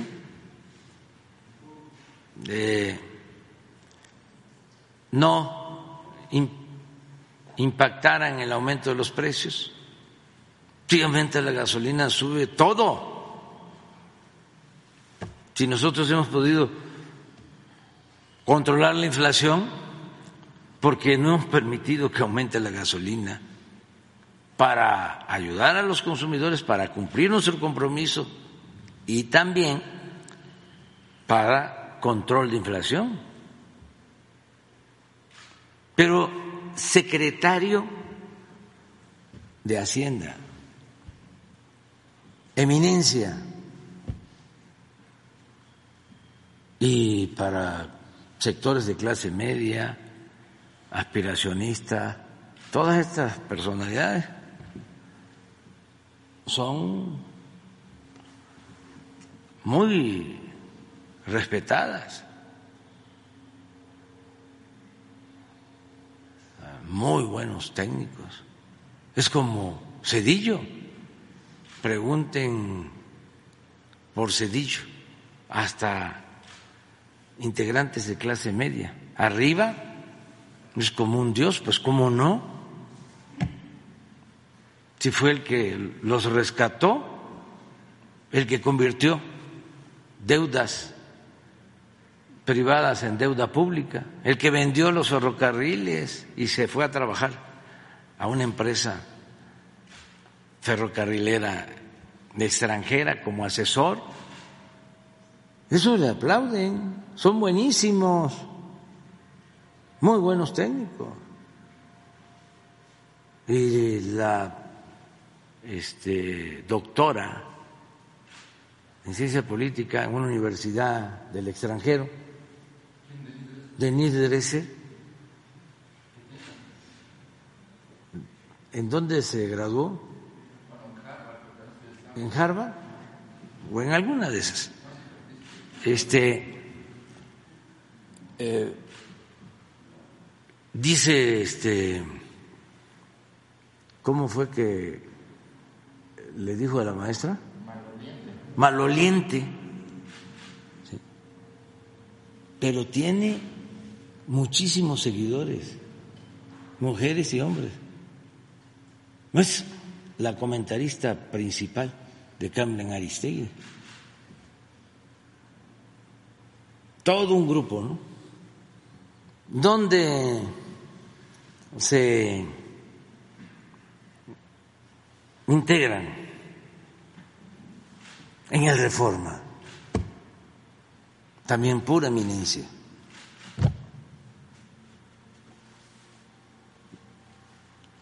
puro doctor, especialista, politólogo, expertos. Pero bueno, es este ver todo lo que estás planteando. Lo vamos a analizar. Gracias, presidente. Buenos días. Ángel Molina de Atiempo.tv, medio digital de Coahuila. Hablando precisamente sobre, sobre la situación de Coahuila y pues este Manolo Jiménez, quien es virtual eh, gobernador electo, pues preguntarle principalmente si ha tenido ya alguna especie de acercamiento con Manolo Jiménez después de su, de su victoria el, pasado, el pasado domingo y pues también preguntarle eh, a partir del 2024 pues habrá solo dos gobernadores del PRI que serían Manolo Jiménez y Esteban Villegas en Durango, ¿no? Entonces preguntarle cómo sería la relación del gobierno federal para con estos gobiernos estatales del PRI y pues qué futuro también le ve, le ve al PRI presidente? Bueno, ya eh, le envié un mensaje de felicitación porque el pueblo, la mayoría de los que participaron en la elección, votaron por él, él es el gobernador, ahora electo y luego va a ser gobernador constitucional y necesitamos tener buen eh, buena coordinación, trabajar juntos, porque no es un asunto partidista, no es un asunto de nuestras maneras de pensar, que pueden ser distintas. Es que tenemos que servirle al pueblo de Coahuila en este caso y a todo el pueblo de México, independientemente de quién esté gobernando. Siempre he dicho que una cosa es el partido y otra cosa es el gobierno. Partido, como su nombre lo indica, es una parte, una parte. El gobierno representa a todos. El presupuesto que maneja el gobierno es de todo el pueblo. Entonces, va a haber buena relación. Tenemos allá obras en proceso importantísimas como el agua saludable para la laguna, que ese es un compromiso que tenemos. Vamos a concluir esa obra que va a beneficiar a la laguna de eh, Coahuila y también a la laguna de Durango. Y eh, hemos estado apoyando con programas de bienestar en los dos estados. En el caso de Durango, eh, se está aplicando el programa Sembrando Vida, que ayuda mucho para reforestar y para que la gente tenga trabajo, sobre todo los jóvenes, que no eh, se dediquen a otras actividades, a otras siembras de, drogas, y estamos construyendo caminos en las comunidades más apartadas de Durango. Eh, y también lo estamos haciendo de manera conjunta con el gobierno del Estado. Y lo mismo para Coahuila. Continúan los programas de bienestar.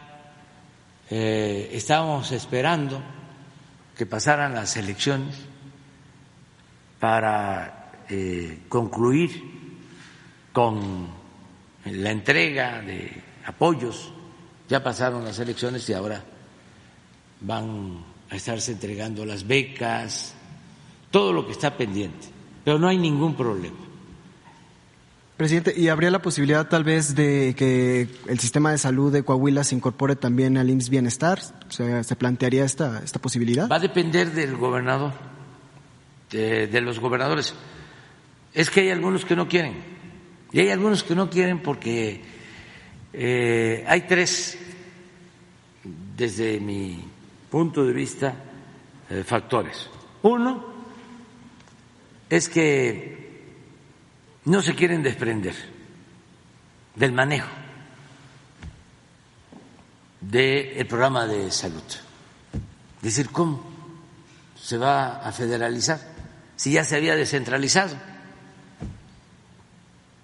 Lo cierto es que se descentralizó y no funcionó. No funcionó. Porque eso del seguro popular ni era seguro ni era popular. Entonces, ahora se está federalizando. Eh, pero no quieren algunos desprenderse. Lo segundo es que consideran que ellos pueden ofrecer eh, los servicios médicos.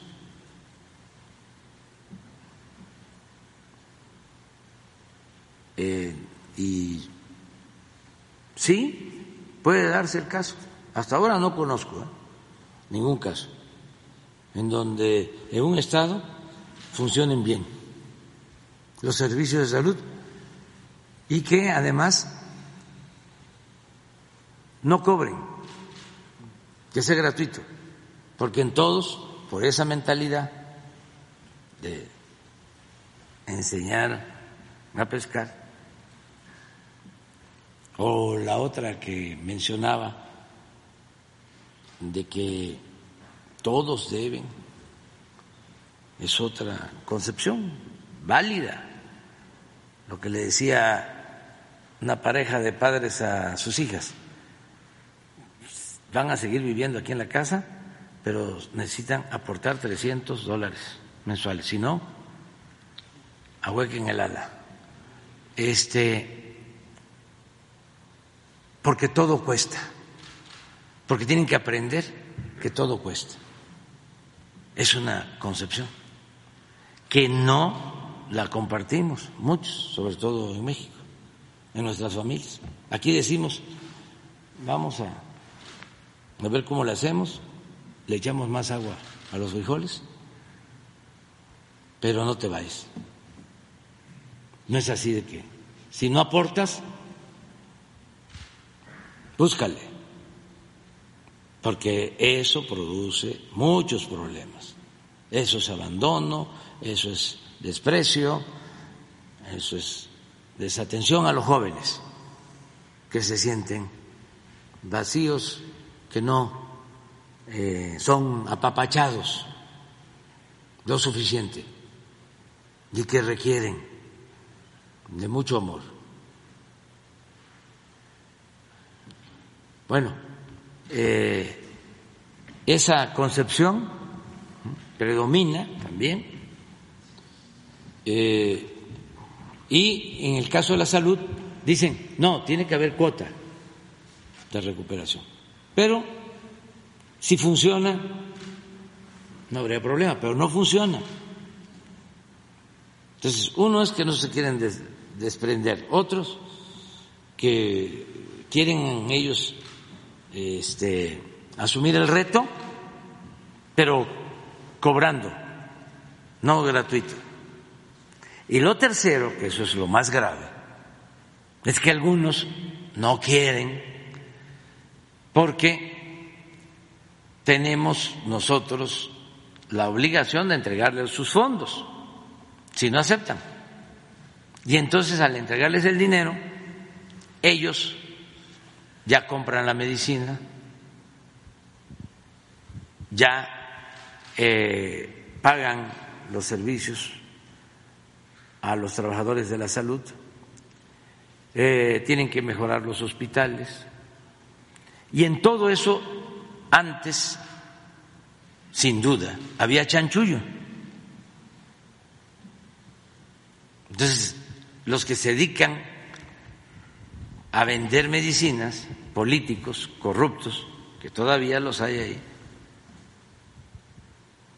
pues tienen compromisos con los gobernadores, con algunos. políticos y dueños de distribuidoras. Y entonces dicen, no quiero el bienestar. Pero afortunadamente la mayoría sí está aceptando, por ejemplo, en el caso de Durango. El gobernador es médico. Yo no lo sabía. Y este Esteban y fuimos a una gira y hablamos del tema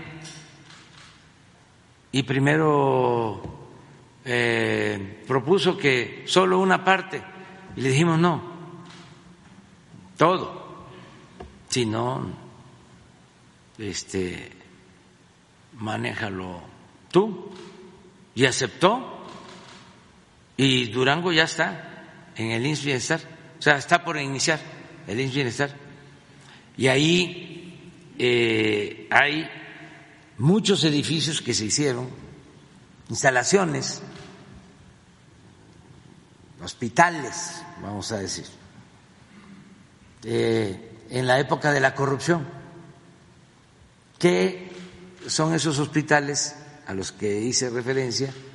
Que desde Hacienda les recomendaban que le dieran el contrato a un dueño de medios de información para hacer un hospital. Tiene un hospital en Gómez Palacio, allá en la laguna,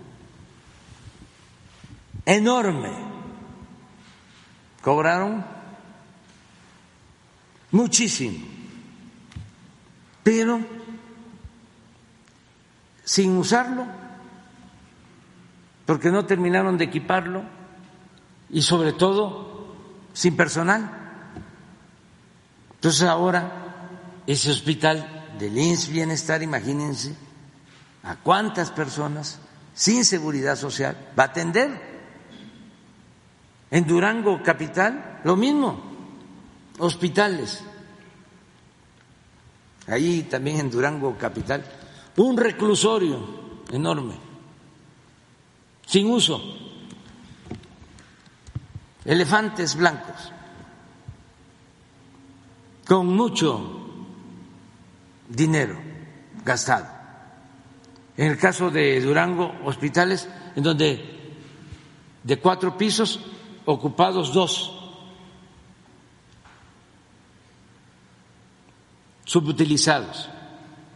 Entonces, todo eso lo estamos corrigiendo. Y que en el caso del gobernador de Durango hay disposición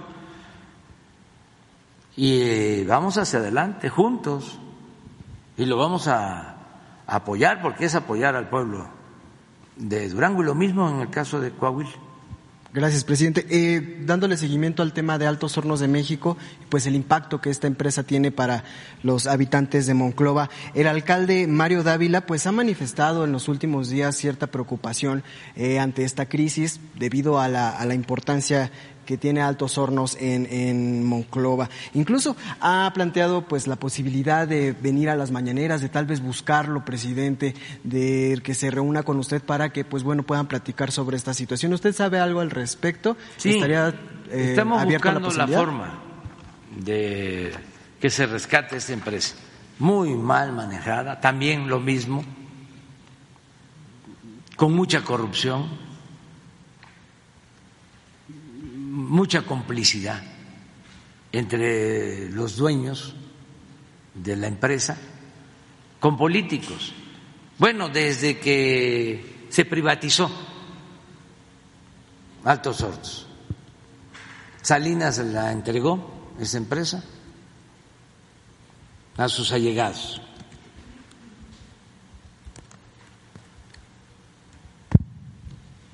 Y no se sabe, pues, eh, a cambio de qué. Porque se habla de incluso de acciones de políticos en esa empresa.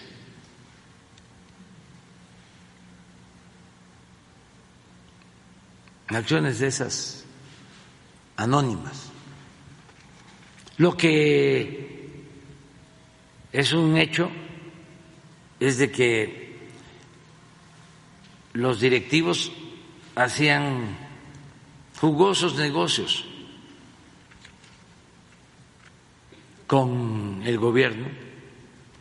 Imagínense la operación que significó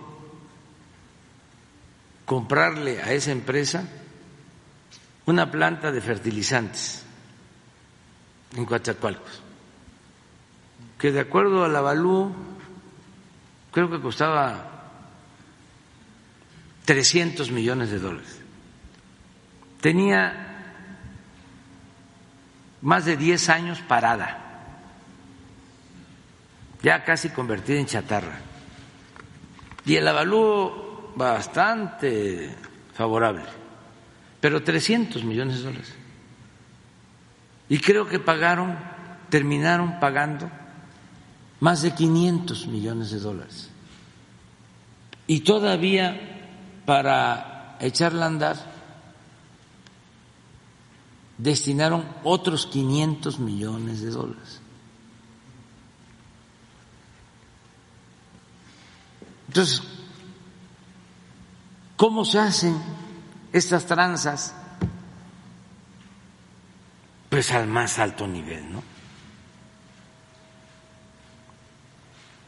Entonces, la influencia que tenía este grupo en el gobierno en los gobiernos anteriores de Salinas era mucha. Y por eso mala administración. Pero ¿cómo lo compensaban? Tenían ahí creo que cinco aviones, helicópteros, una flotilla de aviones. Y se los prestaban a los políticos corruptos. Este señor Moreira usaba esos aviones no el primer gobernador, sino el segundo. ¿Cómo se llama el segundo? Rubén. Tengo las pruebas porque la empresa presentaba eso como gastos, como viáticos, y no solo ese político, otros imagínense pagarle viáticos a los políticos con cargo a una empresa, pues iba destinada al fracaso.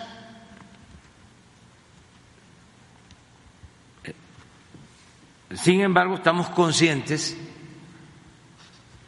de que pues dependen muchos trabajadores de esa fuente de trabajo, de esa empresa y no queremos que se cierre en definitiva. Costó mucho porque también el señor o los directivos no querían, a pesar de que habían llevado la empresa a la quiebra, no querían soltarla. Este, las deudas al SAT y a Pemex y a la Comisión Federal de Electricidad, no sé, pero deben de ascender como a tres o cinco mil millones de pesos, entre otras cosas. Entonces, ¿qué le plantea el secretario de Hacienda? Le dije, no podemos nosotros rescatar, porque no podemos usar el dinero del pueblo para estar rescatando estas empresas de corruptos.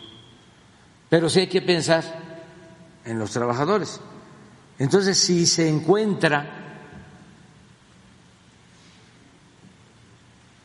empresas, inversionistas serios, responsables, porque no todos los empresarios son traficantes de influencia. Bueno, en sentido estricto, eh, hay muchos que no son empresarios, son traficantes de influencia. Un empresario eh, invierte, trabaja, corre riesgos, actúa de conformidad con la ley. Es necesario.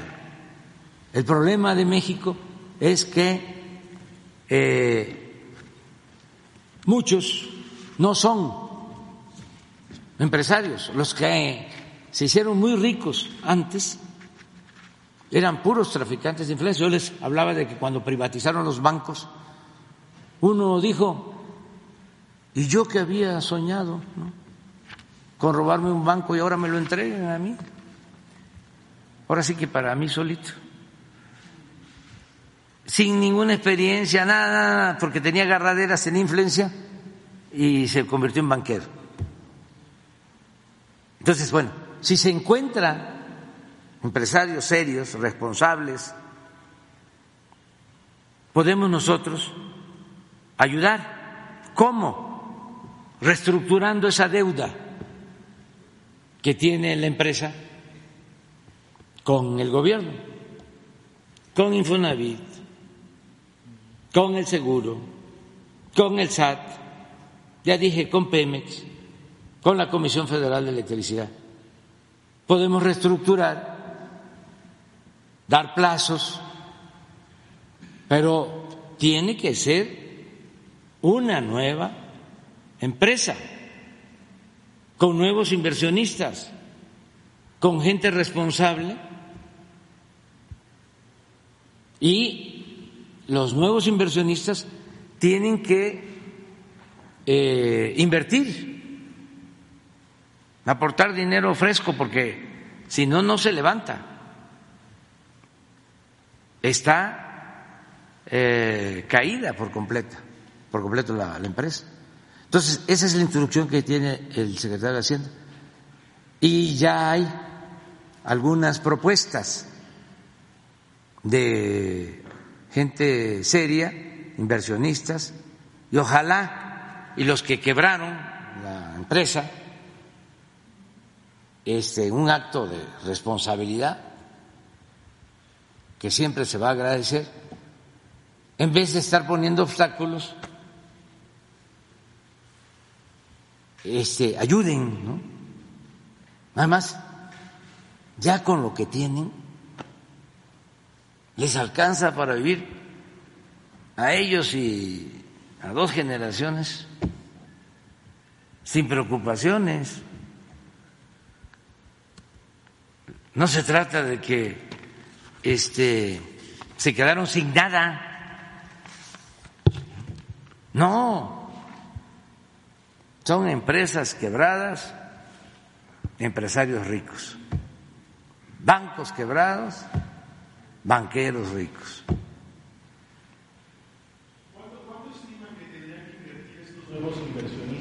No sabemos eso, lo está analizando Hacienda, o sea, yo no tengo el dato, yo di la instrucción pensando en los trabajadores, pero puse esas condiciones. ¿De cuántos arreglos de altos hornos con el gobierno? ¿Cuántos millones? Pues debe ser como de 3 a 5 mil millones. ¿Ya se han acercado empresarios, presidente? Entonces... Mira, vamos a hacer un acuerdo. No puedes venir el lunes. O sea, tú. Sí. Ya lo sé, pero es que, ¿sabes? me tengo que ir, sale el vuelo. Sí, sí, me voy eh, rápido, si no, no llego. Y Presidente, este, no me espera el, presidente. avión. Ándale, pues, tú, tú también. Tú también, tres, ya. Ya, Presidente, ya, eh, ya, ya, ya. Ya, ya. sobre la situación geopolítica que está, que está atravesando Colombia en estos momentos. ¿Sobre? Sobre, sobre, el presidente Petro, ¿Qué está pasando? sobre las manifestaciones que han habido con respaldo a su gobierno. Ah, yo lo apoyo. Es un gran presidente, eh, Gustavo Petro, un gran presidente de Colombia, hermano de México. Eh, es, eh, pues, una bendición para Colombia el que haya llegado un presidente como Gustavo Petro después de muchos años de padecer malos gobiernos. Entonces, todo mi apoyo al presidente de Colombia. Igual todo mi apoyo al presidente Lula, al presidente Luis Arce de Bolivia, al presidente Bori de Chile, desde luego, ese es mi hermano, Alberto Fernández. Están atravesando por una situación difícil cuyo origen no tiene que ver con él, no tiene que ver con su gobierno. ¿Qué fue lo que sucedió en Argentina? ¿Por qué es tan profunda la crisis en Argentina? Porque en complicidad con organismos financieros internacionales, gobierno del señor Macri endeudó a Argentina, pero sin límite. Por razones políticas, el gobierno de Estados Unidos ayudó para que los organismos internacionales el Fondo Monetario Internacional entregara dinero en exceso al gobierno de Macri porque él quería reelegirse y era amigo del gobierno de Estados Unidos. Entonces, ahí tienen la culpa los dos, el que recibió y el que entregó a sabiendas de que era un exceso. Entonces dejan una deuda enorme, inmanejable. Llega Alberto, no lo ayudan a hacer una buena reestructura, un buen acuerdo se mantiene la deuda y se agrava la situación económica. Y ahora, muchos echándole la culpa a Alberto,